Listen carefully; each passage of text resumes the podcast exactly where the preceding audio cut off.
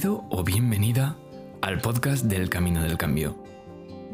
El podcast en el que Luis Gil resuelve las dudas del curso.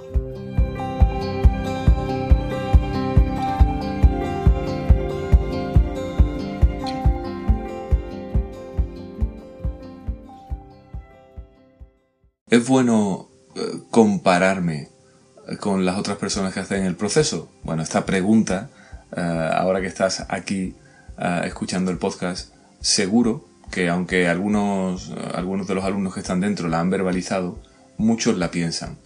Y yo la traigo aquí y me extiendo un poco en la respuesta en el podcast del Camino del Cambio, que si tú no estás haciendo el programa, pues ya sabes que nos puedes encontrar en caminodelcambio.es. la traigo aquí porque es algo que tiene que ver no solo con las personas que están dentro del proceso, sino con lo que hacemos en general en la vida.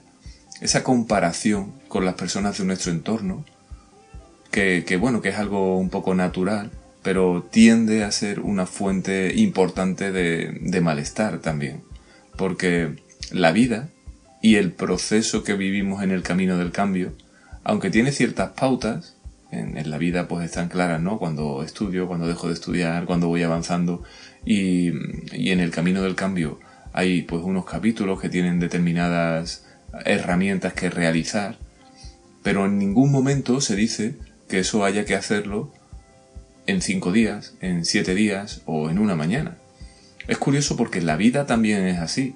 Lo que pasa es que nos hemos habituado a sentir que hay unos ritmos donde tengo que entrar y, sobre todo me tiendo a comparar, y esto está estudiado psicológicamente, con las personas que tengo alrededor.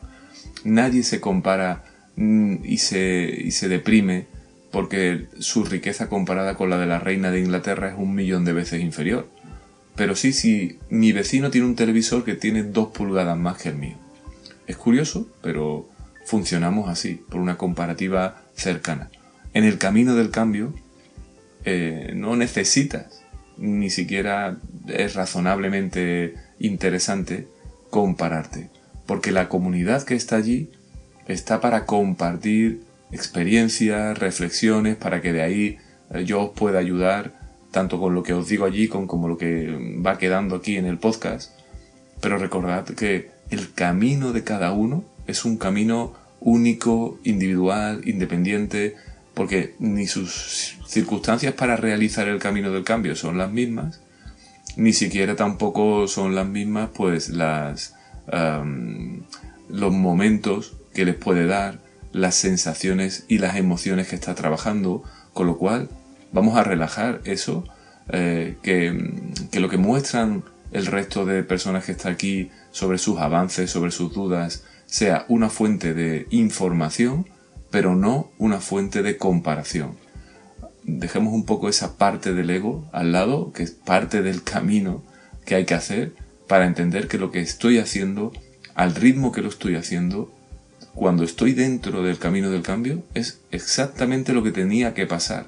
Y no es tanto una fuente para que me diga si voy bien o mal, sino que es una fuente de información que debo recibir sobre incluso cómo soy, cómo reacciono en estas situaciones y por tanto qué más cosas puedo integrar emocionalmente en el propio camino del cambio.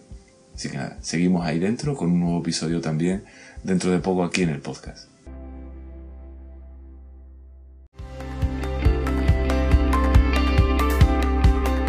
Gracias por ser parte del Camino del Cambio. Te esperamos en el siguiente episodio.